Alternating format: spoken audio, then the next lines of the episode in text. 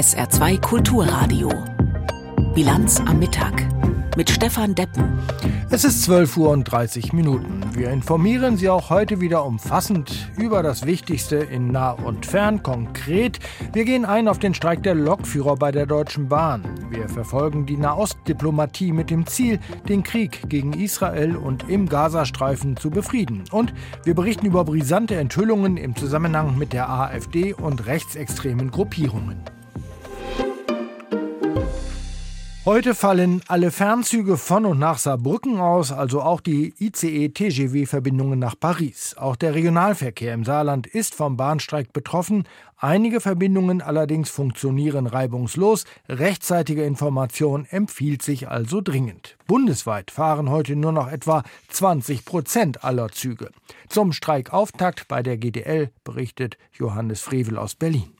Es ist der dritte und bisher längste Streik der Lokführergewerkschaft GDL im aktuellen Tarifstreit mit der Deutschen Bahn.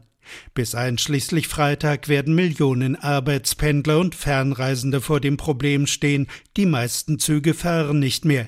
In einem Notfahrplan will die Deutsche Bahn einen kleinen Teil der Fernzüge auf den Weg schicken, mit Lokführern, die nicht bei der GDL organisiert sind. Vier von fünf Fernzügen fallen jedoch aus, betont Bahnsprecher Achim Staus. Der inzwischen dritte Streik der Lokführergewerkschaft GDL ist angelaufen, seit gestern Abend im Schienengüterverkehr und ab heute Mittwoch bis Freitag 18 Uhr auch im Personenverkehr.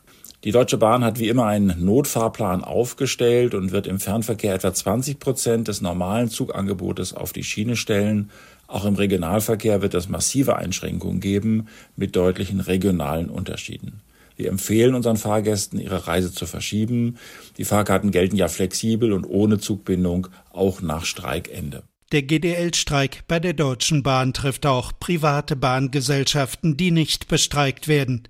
Deren Lokführer kommen mit den ausfallenden Zügen der Deutschen Bahn nun nicht mehr zu ihrem Arbeitsplatz. GDL-Chef Klaus Weselski gehörte zu den ersten, die der Lokführerstreik traf. Nach einer Berufungsverhandlung am Landesarbeitsgericht in Frankfurt am Main verpasste er am Abend den letzten Zug nach Berlin und war nach eigenen Angaben erst nachts um drei mit dem Auto am Ziel. Die GDL fordert 35 statt 38 Wochenstunden für Lokführer in Schichtarbeit ohne Lohnabschlag. Davon sei das Arbeitgeberangebot von Bahnpersonalvorstand Martin Seiler weit entfernt, bilanzierte Wieselski im ARD Morgenmagazin. Die Bahn biete nur ein weiteres Wahlmodell. Wir haben heute schon zwei Wahlmodelle. Zweimal sechs Tage kann man sich Urlaub wählen. Das finanzieren die Kolleginnen und Kollegen selbst.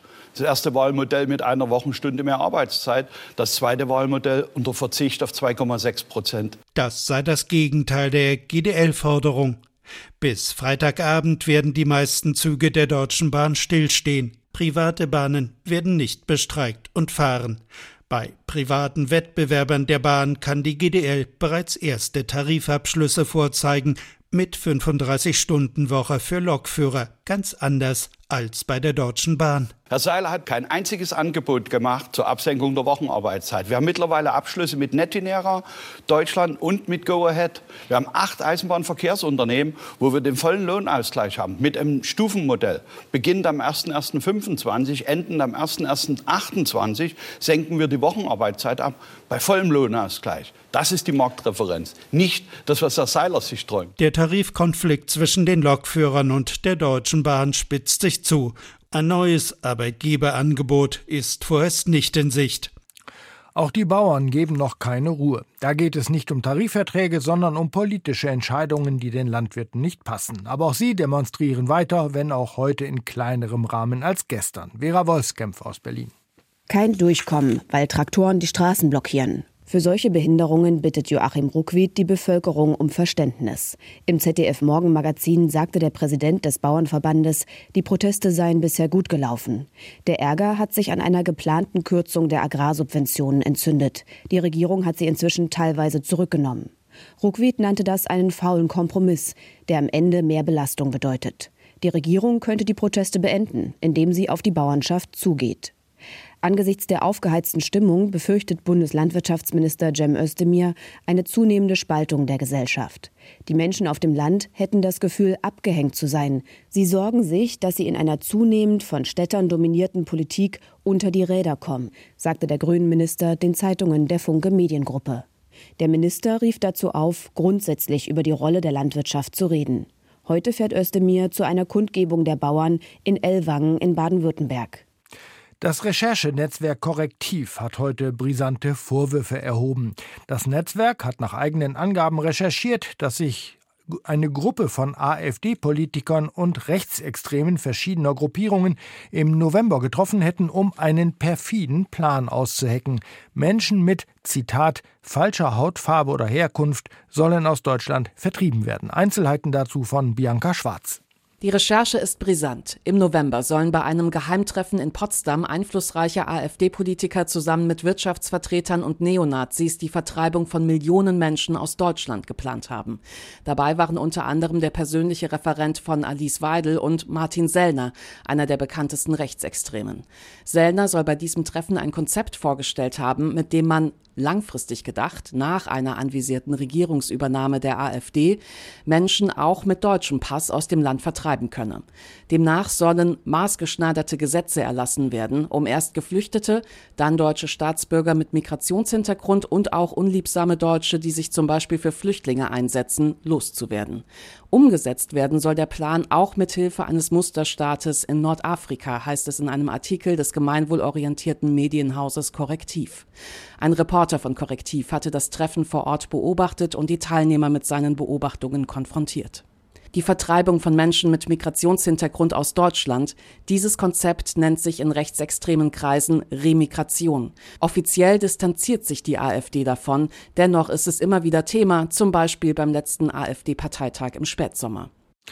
Fortsetzung der Nahost-Diplomatie um den Krieg zwischen Israel und terroristischer Hamas vielleicht doch noch zu beenden?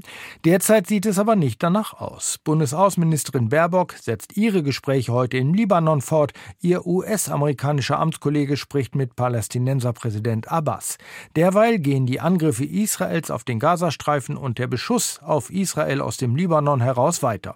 Hinzu kommen scharfe Töne aus Israel zur künftigen Besiedlung des Gebietes. Aus Tel Aviv fasst Bettina Meyer die Gemengelage für uns zusammen.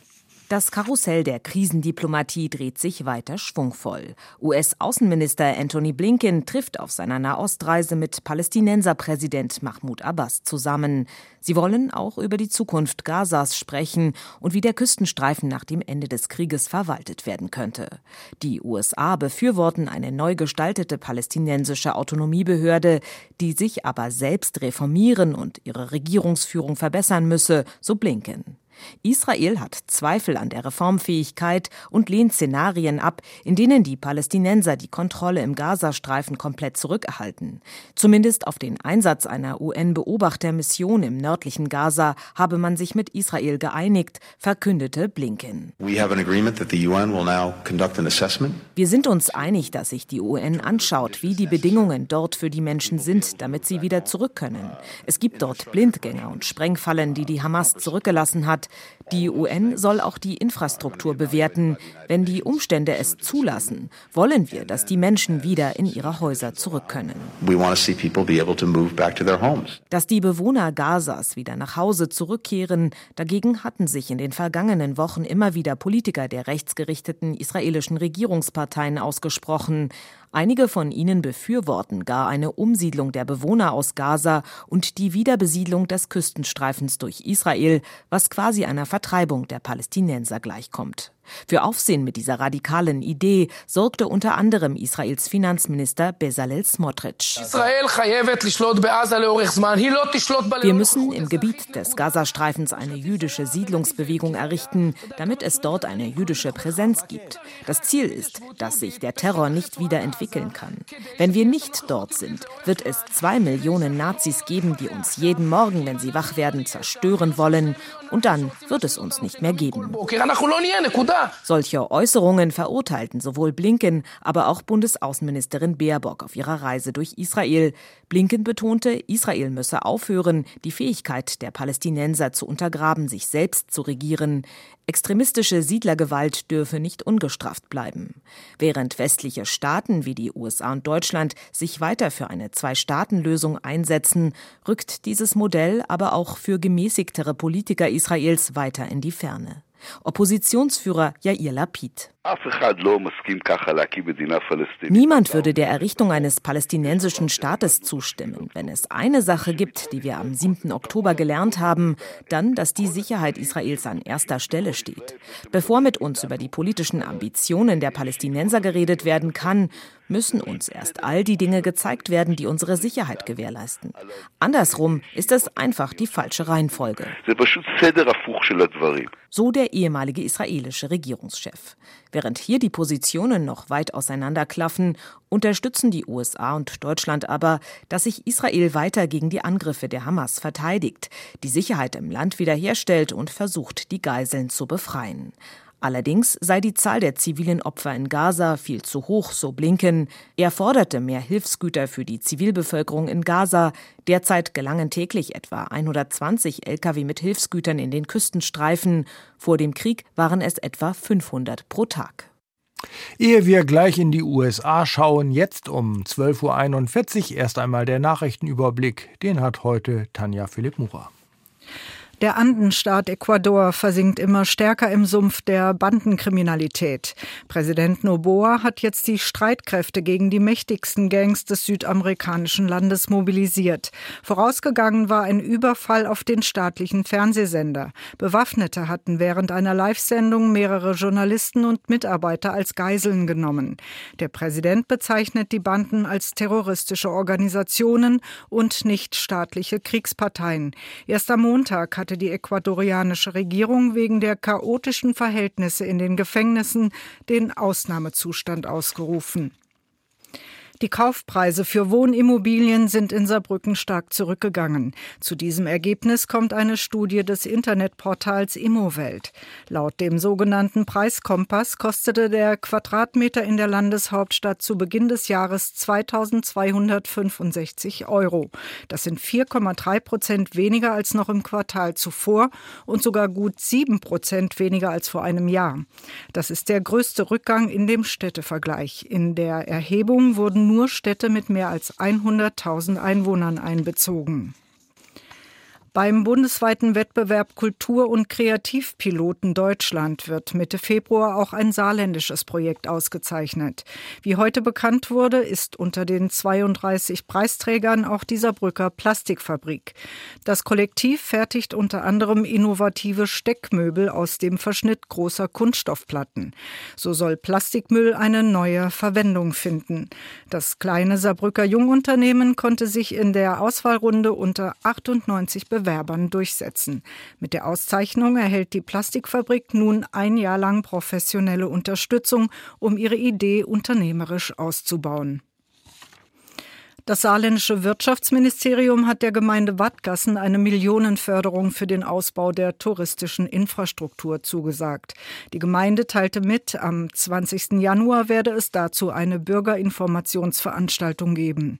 Wie es heißt, sollen allein 5 Millionen Euro in die Entwicklung und die Erweiterung des Wildparks in Wattgassen fließen. 95 Prozent davon werde das Ministerium übernehmen. Auch Investitionen in das Hallenbad und die angeschlossene Saunalandschaft im Ortsteil Differten sind nach Angaben der Gemeinde geplant. Ziel sei es, Tagestouristen und Kurzurlauber anzulocken.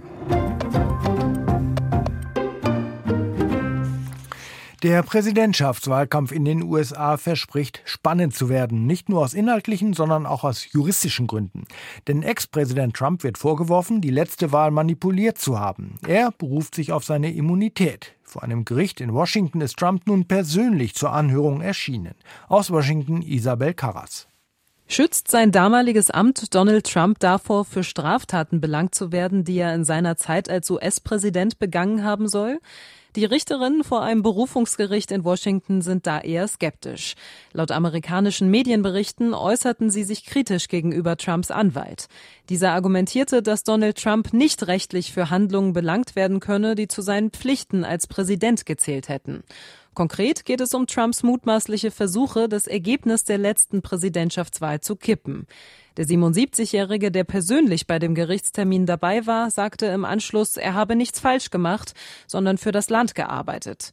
Die Anhörung bleibt erst einmal nur ein Zwischenschritt in dem Rechtsstreit, der schon Monate andauert. Trumps Anwalt hat das Berufungsgericht darum gebeten, seine Entscheidung auszusetzen, sollte es gegen Trump urteilen.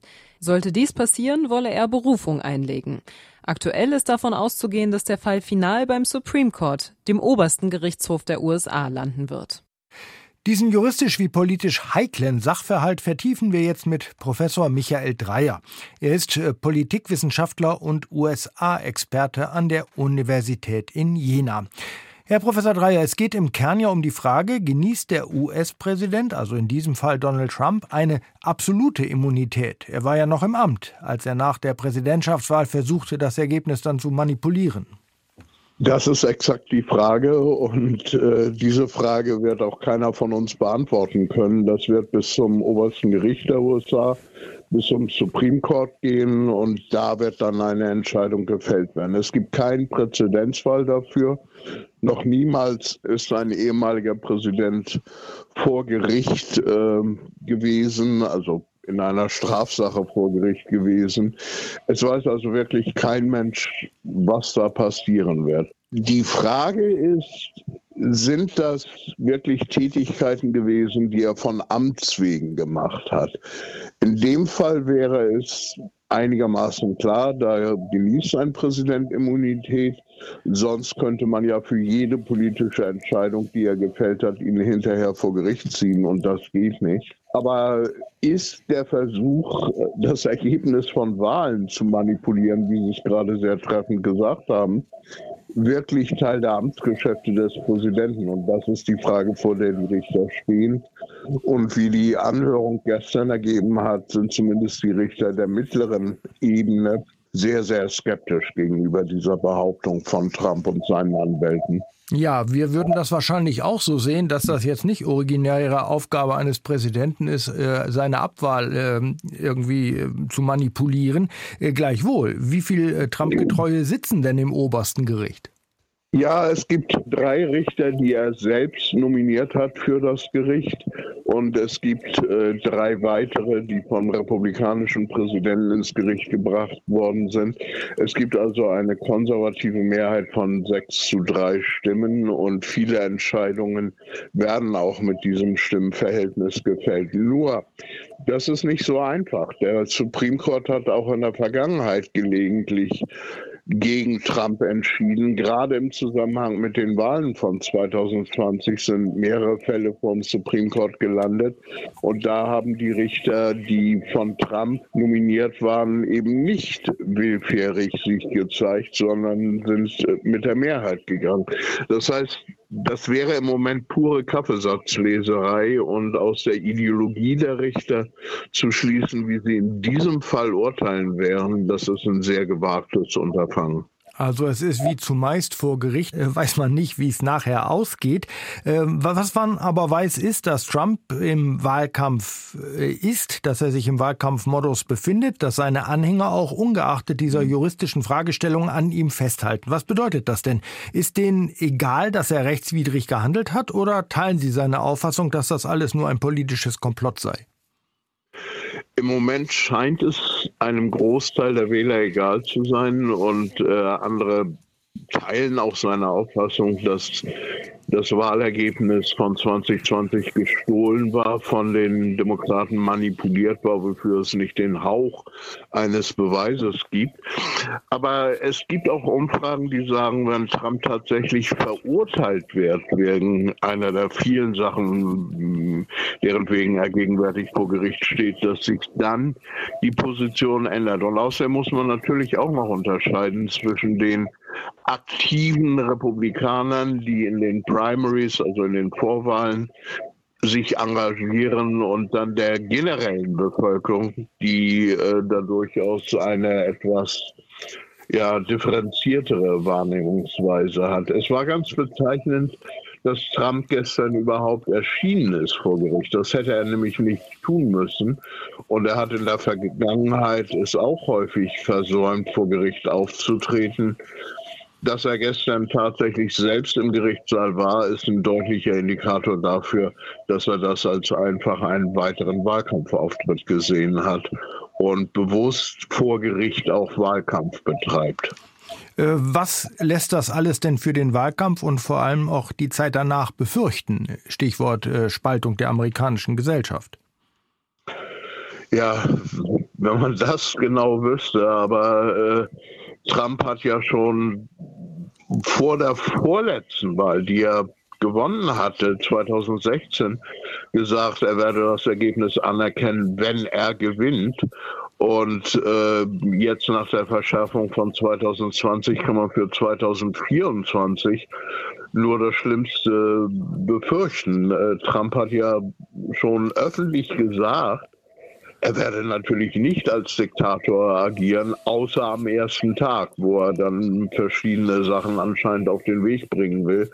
Und das ist in einer Demokratie keine sonderlich äh, gute Versicherung, äh, dass die führenden Politiker auch die demokratischen Gepflogenheiten beachten. Also wir stehen vor sehr interessanten Zeiten im negativen Sinne des Wortes. USA-Experte Professor Michael Dreyer von der Universität Jena. Wir haben das Gespräch kurz vor unserer Sendung aufgezeichnet. Das Weltwirtschaftsforum in der Schweiz hat heute einen sogenannten Weltrisikobericht vorgestellt. Der fußt auf Analysen von über 1400 Risikoexperten auf der ganzen Welt. Daraus ergeben sich bedrohliche Szenarien und Risiken. Darunter ganz exponiert das übermächtig werdende Risiko von gezielter Falschinformation. Aus Genf berichtet Katrin Hondel. Die fast 1500 befragten Fachleute sehen schwarz. Ein gutes Drittel hält schon in den kommenden zwei Jahren eine globale Katastrophe für wahrscheinlich. Zwei Drittel erwarten sie in einem Zeitraum von zehn Jahren.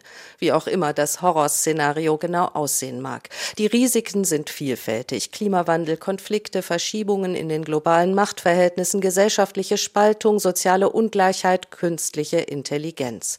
Die Anpassungsfähigkeit der Welt stoße an ihre Grenzen so eine Kernaussage des Weltrisikoberichts. Als unmittelbares Top-Risiko für die kommenden zwei Jahre sehen die Expertinnen und Experten Falsch- und Desinformationen, gerade mit Blick auf die anstehenden Wahlen in mehreren großen Ländern wie den USA, Großbritannien und Indien. Mit künstlicher Intelligenz könnten Falschinformationen und Deepfake-Videos schnell produziert und verbreitet werden und so Wahlen entscheidend beeinflussen. Als Risiko Nummer zwei sehen die Fachleute Extremwetterereignisse, gefolgt von gesellschaftlicher Polarisierung auf Platz drei. Auf längere Sicht in den kommenden zehn Jahren dominiert die Sorge vor den Folgen des Klimawandels, Extremwetter, Veränderungen der Erdsysteme, Verlust biologischer Vielfalt, Knappheit natürlicher Ressourcen. Fast schon verzweifelt wirkte da der Hinweis von Saadia Saidi vom Weltwirtschaftsforum. Der neue Risikobericht sei ein sehr trüber Ausblick, aber keine fixe Vorhersage für die Zukunft. Denn wie die aussehe, das liege ganz in unserer Hand. Klar ist, im Meeresgrund schlummern zahlreiche Schätze, Bodenschätze. Die gewinnen immer mehr an Bedeutung, sei es, weil die bekannten Vorkommen erschöpft sind, sei es, weil sie unter prekären Bedingungen abgebaut werden oder sei es, weil sie in Ländern mit prekären politischen Systemen gewonnen werden. Der Abbau aus der Tiefe aber ist schwierig, teuer und auch umstritten, aus politischen und ökologischen Gründen. Als eines der ersten Länder hat jetzt das norwegische Parlament für den kommerziellen Abbau von Bodenschätzen in der Tiefsee gestimmt. Aus Stockholm berichtet Ann-Britt Backenbüll. Ein kleiner schwarzer Brocken, etwa so groß wie eine Kartoffel. Aber die Manganknolle hat es in sich. Mangan, Nickel, Kupfer, seltene Erden, die für die grüne Technologie wie den Bau von Windkraftanlagen oder Elektroautos eine Schlüsselrolle spielen. Der Haken, die Knolle wächst in bis zu 6000 Metern Tiefe am Meeresboden des norwegischen Festlandsockels, ein Bereich, der bislang vom kommerziellen Bergbau verschont geblieben ist. Doch das könnte sich bald ändern. Die Regierung in Oslo treibt das Vorhaben voran, mehr als 280.000 Quadratkilometer der Fläche ihres Meeresbodens für den Tiefseebergbau schrittweise zu öffnen. Nun stimmte das Duting, also das norwegische Parlament in Oslo, für diesen Plan. Pedro Ribeiro ist Leiter des Zentrums für Meerestiefenforschung in Bergen. Er warnt wie viele andere Wissenschaftler vor irreversiblen Umweltschäden. Man kann keine Mineralien aus dem Meeresboden gewinnen, ohne dass das Konsequenzen hat. Wir wissen aber noch nicht, wie groß diese Konsequenzen sein werden. Im November vergangenen Jahres hatten rund 120 EU-Parlamentarier ebenfalls an das norwegische Parlament appelliert, gegen den Tiefseebergbau zu stimmen. Dennoch wird der Plan bislang von allen vier großen norwegischen Parteien unterstützt, einschließlich der Opposition. Auch Norwegens Energieminister Terje Osland verteidigt das Vorhaben, wie zuletzt gegenüber einer Reporterin. Wir glauben, dass es sich auf eine nachhaltige Weise machen lässt. Hören Sie nicht auf die Forschung? Doch, wir hören auf die Forschung. Wir werden nicht unmittelbar mit der Gewinnung loslegen. Was wir tun, ist die Grundlage für die Öffnung eines Gebietes zu legen. Das skandinavische Königreich könnte damit zu einem der ersten Länder gehören, die den Meeresboden nach Bodenschätzen absuchen. Juristen vermuten, dass sich Norwegen gleich auf mehrere internationale Rechtsverfahren einstellen müsse, wenn mit dem Abbau tatsächlich begonnen werde. Der Grund, das Land hat diverse internationale Verträge unterschrieben. Ihre jeweiligen Kernanliegen drohten durch die Folgen des Tiefseebergbaus konterkariert zu werden. Allerdings führt die Mitte-Links-Regierung in diesem Zusammenhang immer wieder den enormen Bedarf an Mineralien und Seltenerdmaterialien an. Sie würden für die grüne Energiewende dringend benötigt. Kaja Lönne Fjärtoft, Expertin für Meeresfragen vom WWF Norwegen, hält diese Argumentation für fraglich. Man handelt hier entgegen der Meinung der europäischen Spitzenforschung, die geschlossen sagt, dass es Greenwashing ist, zu behaupten, dass diese Mineralien für die grüne Umstellung nötig sind. Norwegen ist der größte Öl- und Gasproduzent Europas. Mit dem sich abzeichnenden Ende der fossilen Energiegewinnung steigt nun der Druck, neue Vermarktungsquellen zu finden. Die Entscheidung in Oslo bedeutet aber nicht, dass sofort mit Bohrungen begonnen wird. Unternehmen, die sich für den Abbau interessieren, müssen sich nun beim Parlament um Lizenzen bewerben. So schön kann Winter sein, sonnig, trocken und kalt. Heute liegen die Temperaturen bei nur maximal plus ein Grad. Der kalte Nordostwind lässt sich aber, lässt das Ganze sich aber kälter anfühlen. Die Nacht wird dann wieder klar und eisig. Das war die Bilanz am Mittag mit Stefan Deppen im Studio. Weiter geht's jetzt mit der Auslandspresseschau. SR2 Kulturradio. Auslandspresseschau. Die Neue Zürcher Zeitung aus der Schweiz beschäftigt sich mit Gabriel Attal, den Frankreichs Präsident Macron zum neuen Ministerpräsidenten ernannt hat. Gabriel Attal ist 34 Jahre alt und bereits der Liebling der französischen Politik. Er steht in Umfragen zu den beliebtesten Politikern auf dem ersten Platz. Gabriel Attal versprüht eine jugendliche und zugleich autoritäre Aura. Er erinnert damit an Emmanuel Macron während seines Präsidentschaftswahlkampfs. Macron sagte bereits im Dezember, Attal teile seine Ziele seit Beginn und er habe auch den Mut, die nötigen Kämpfe dafür zu führen. Und doch, Attal wird trotz Loyalität zu Macron versuchen aufzufallen. Ob er dabei bereits auf den Posten des Präsidenten schielt, ist unklar. Gut positioniert wäre er jedenfalls. 2027 finden die nächsten Wahlen statt. Die französische Zeitung Libération meint, im Kopf wirkt Gabriel Attal nicht so jung. Sein kurzer Abstecher ins Bildungsministerium hat uns gezeigt, dass sich hinter seiner eher modernen Kommunikation konservative Überzeugungen verbergen. In dieser Hinsicht hat die Ernennung Attals den Vorteil, dass sie eindeutig ist. Sie bestätigt, dass sich in der Makronie nichts ändert. Es wird weiterhin versucht, uns einen Bären aufzubinden und Linke für Rechte zu verkaufen oder umgekehrt. Man weiß es nicht mehr. Mit Gabriel Attal im Amtssitz des Premierministers bestätigt sich der Rechtsruck des Makronismus. Und die spanische Zeitung El País kommentiert keines der politischen Probleme Macrons ist so schwerwiegend wie die Möglichkeit, dass seine Nachfolgerin 2027 Marine Le Pen wird, Vorsitzende einer Partei der französischen Rechtsextremen.